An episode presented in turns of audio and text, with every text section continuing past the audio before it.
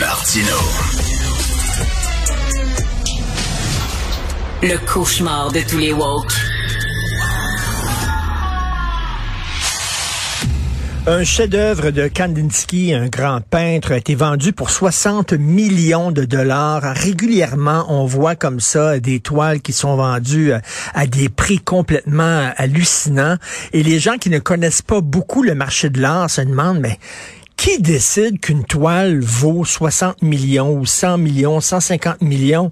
Comment ça se fait que Van Gogh, qui de son vivant n'a jamais réussi à vendre une seule de ses toiles, soudainement ces toiles valent des gonzillions de dollars? Qui décide ça? Moi, c'est un, un, sujet qui me fascine. Je veux en parler avec euh, Stéphane Aquin, euh, qui est l'excellent directeur général du très beau Musée des beaux-arts de Montréal que j'adore. Salut Stéphane. Salut Richard. Salut. Ah ben non, mais j'adore le musée des Beaux-Arts, tu le sais. Et écoute, qui, qui décide? C'est-tu quoi? C'est-tu au pouce carré qu'on décide? Un, un Kandinsky, ça vaut, euh, je sais pas, un million du pouce carré. Comment on peut décider de la valeur d'une œuvre d'art, Stéphane? Euh, écoute, c'est une excellente question. Puis c'est que dans les faits, il n'y a pas vraiment de décision, puisqu'il est affaire de désir. Euh, mm-hmm. S'il y a deux personnes dans la salle, ils sont prêts à monter jusqu'à 60 millions. Elle est là la décision. Il y en a un qui va lâcher et puis euh, puis ça va partir au prix euh, que le dernier euh, le dernier restant va avoir. C'est vraiment une affaire de désir. Tu fais qu'on voit les marchés monter puis descendre selon le désir que les gens ont pour tel objet ou non pas pour tel objet. Et, écoute, dans les années 80, c'était complètement fou, euh, Stéphane. Il y a eu, euh, comme tu sais, des, des, des, artistes comme Julian Schnabel, par exemple, qui du jour au lendemain, euh, le gars, il collait des morceaux d'assiette brisés sur une toile, et ces toiles valaient un prix hallucinant, là. Ouais, puis après ça s'est effondré, puis ça a repris par contre parce qu'avec le recul historique, maintenant on regarde les premières toiles de Schnabel, on dit avec les assiettes, justement on dit ah c'était un moment dans l'histoire de l'art. Mais je regardais ça, euh, euh, un, des motifs, si l'on veut, de la croissance du marché, c'est l'arrivée euh, des collectionneurs euh, asiatiques, notamment chinois et oui. et Hong Kong. Euh, en 2000, ils représentaient 1% du marché de l'importation des œuvres, donc les gens qui allaient à Londres et qui achetaient. Puis maintenant, c'est c'est entre 25 et 30 et euh, alors, et puis il y en a euh, le nombre de milliardaires, c'est près de 3000. Et ça, c'est sans compter les gens qui ont 100 millions, 500 millions, 200 millions. Donc, il y a, beaucoup de gens avec beaucoup d'argent qui euh, qui veulent s'offrir ces, ces, ces objets. Mais parlons de hausse et de baisse. Hein. Un cas qui était intéressant, c'était les NFT. Il y a un NFT l'an passé qui s'est vendu à 60 millions. on parle d'un truc qui a, qui a trois mois d'existence. Ça, ça, NFT, c'est des trucs, c'est, c'est, sur Internet, là, c'est ça, là? C'est ça, ouais, c'est un non-fungible token. C'est comme une espèce de contrat de propriété d'une image euh, qui, qui vient en édition. Et euh, ça, ce marché-là a monté d'un coup, puis s'est effondré d'un coup, en un an. On a vu le, le, Donc, il y a beaucoup de spéculation. Puis ce qu'on observe sur le marché, c'est intéressant, c'est que les cycles de montée et descente sont de plus en plus courts. Tu sais, dans le de Schnabel, ça a pris quelques années à monter, puis, puis c'est descendu. Mais là, maintenant, ça prend trois mois à monter puis, euh, puis une semaine à descendre. OK, ça prend pas de temps. Mais moi, l'affaire des, des, des, images sur Internet, je, je ne comprends pas. Par exemple, je peux pas avoir un Picasso chez moi. Moi, je peux seulement qu'avoir euh, des, des affiches de Picasso et tout ça. Donc, c'est, ça vaut rien. Mais l'image électronique, ben, je peux l'avoir sur mon ordinateur et elle va être exactement pareille à celle qui a été créée par le créateur. Et pourtant, tu sais, je comprends pas comment ça se fait. Ça peut valoir aussi cher une image que tout le monde peut avoir sur son ordinateur? Euh, je ne le comprends pas non plus. on regarde ça aller puis on se dit vraiment.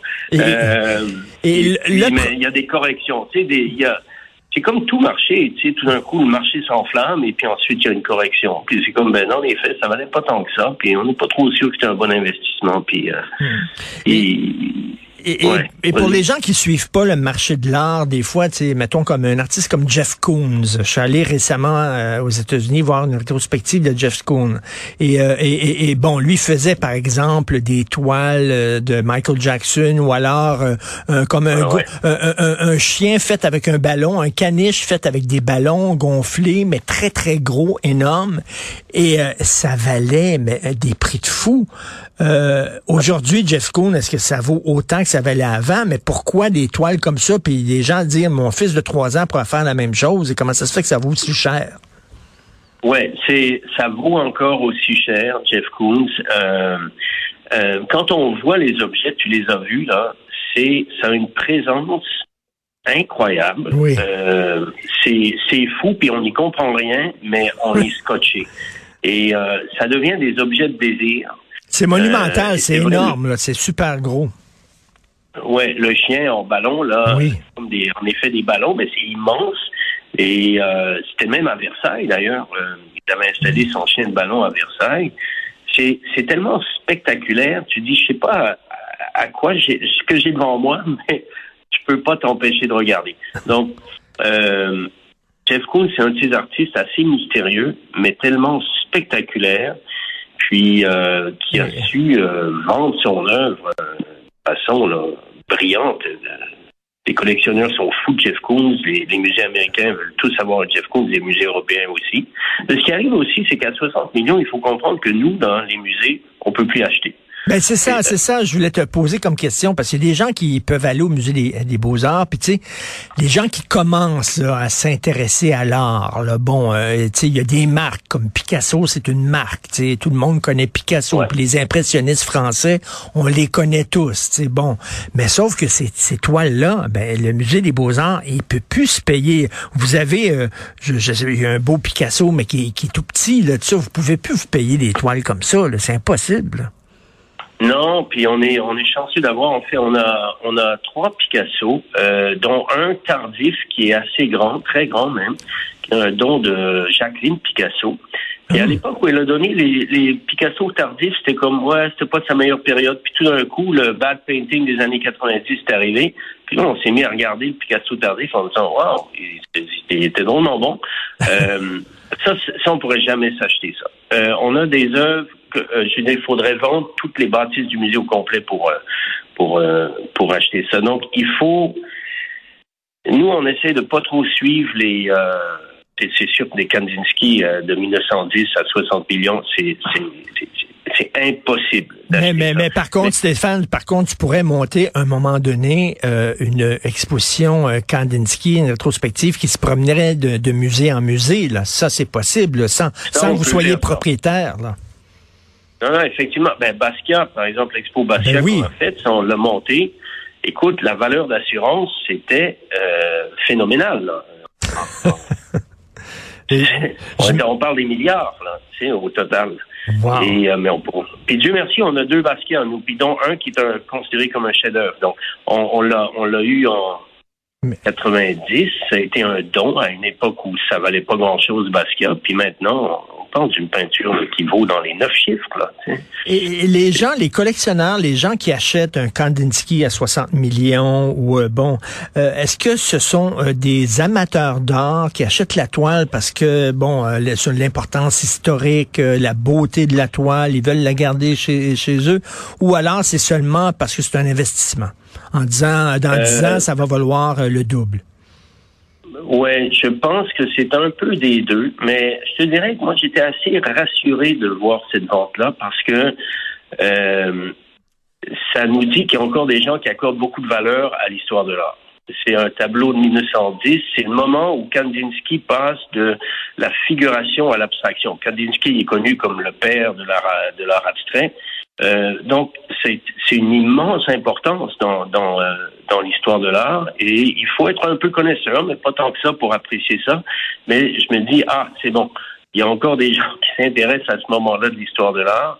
Euh, si ça se trouve, c'est quelqu'un qui va se retourner puis le donner à un musée. Y a, par exemple, sur le conseil d'administration du Met à New York, euh, il y a beaucoup de milliardaires assis autour de la table. Et puis, euh, euh, il y a peut-être quelqu'un qui dit ben, je vais l'acheter pour le musée, puis je vais le donner au musée. Euh, Puis, mais ce qu'on voit, c'est intéressant, par exemple, les tableaux de la Renaissance. On parle d'il y a cinq siècles, donc un peu le fondement de l'art occidental. Tu peux encore acheter ça pour quelques, quelques dizaines puis quelques centaines de milliers de dollars. Les chefs-d'œuvre vont dans les millions. Ah oui. Mais, est-ce que, pas de 60 millions. Est-ce que tu trouves ça un peu obscène, toi, que des toiles qui ont été faites par des peintres, veut dire qu'il y avait de la difficulté à manger, littéralement, là, qui étaient très pauvres et qui crevaient de faim, valent maintenant des millions et des millions de dollars? Ben, c'est, on t'as sorti le cas de Van Gogh, et puis ça, c'est sûr que c'est, le cas qu'on sort toujours ben un peu, parce que lui, c'est obscène, carrément euh, épouvantable. C'est une vie de misère à, à, peindre et puis à pas être reconnu. Euh. il y a eu un seul article sur lui de son vivant. Hein. et puis, euh, mais d'autres vivent très bien. Kandinsky vivait une bonne vie de bon bourgeois, professeur à l'école. Lui, ça allait bien, ses affaires. Euh, il y a des peintres contemporains qui, euh, qui vendent à des millions. Et puis, si ça se trouve, dans 50 ans, on les aura complètement oubliés. Donc, on pense pas à ces cas-là. Tu sais, il y, a beaucoup d'artistes, en même temps que Van Gogh, qui, eux, faisaient beaucoup d'argent. Certains, on se rappelle, d'autres, on, a oublié. Monet, il était bien, lui. Il n'y avait pas de problème d'argent. Donc, c'est il y, a, des cas de figure qui nous font croire que c'est un peu la règle, mais dans les faits, c'est il y a un peu de tout là-dedans.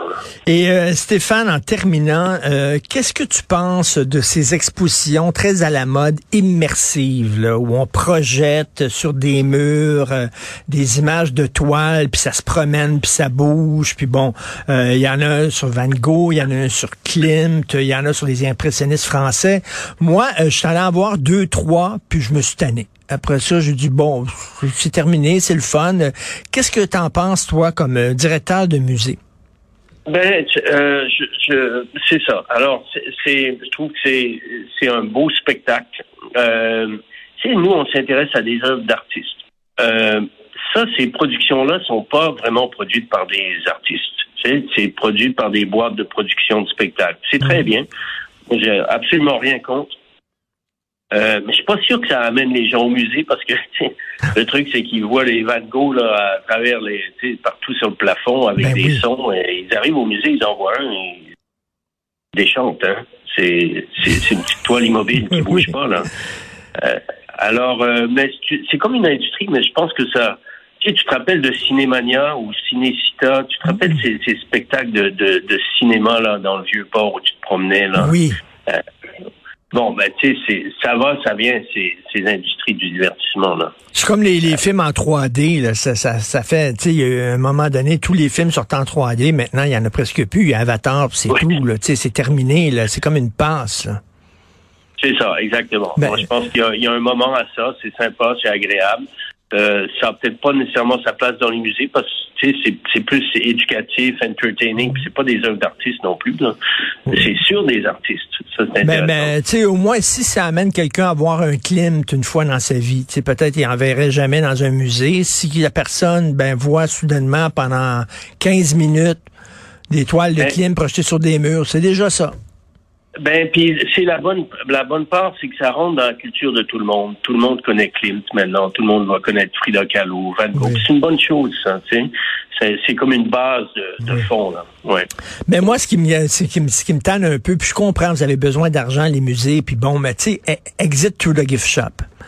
Tu sais, là, quand tu sors d'une exposition, là, tu tombes, évidemment, les ventes des livres, les calendriers, les cartes postales, les t-shirts, les sacs à l'effigie de l'artiste que tu viens de voir. Ça, là, il y a ça dans tous les musées au monde. Moi, ça me fait des casse-têtes, puis tout ça, là, vraiment. Oui, quand c'est apparu, on était scandalisés, mais tu sais, maintenant, euh, euh, en fait, si on le faisait pas, là, on aurait des plaintes. Parce que les gens sortent d'une expo, ils veulent, hmm. un, veulent un souvenir, ils veulent un T-shirt. Et puis, nous, on fait pas d'argent avec ça. La réalité, là, ah, c'est que la boutique, ça... Non, ben, on, on comme break-even, là. euh, parce qu'il faut les acheter, ces produits, il y a du personnel et tout. C'est comme quasiment un service. Euh, maintenant, c'est dans les attentes du public. Euh, Et puis moi-même, d'ailleurs, si je me promène, je vois une super expo, je regarde, je dis, ah, euh, prendre le livre, ah, tiens, je vais prendre le magnet, c'est des trucs comme ça. la tasse, la tasse Picasso à la maison. Le mug. oui, tout à fait.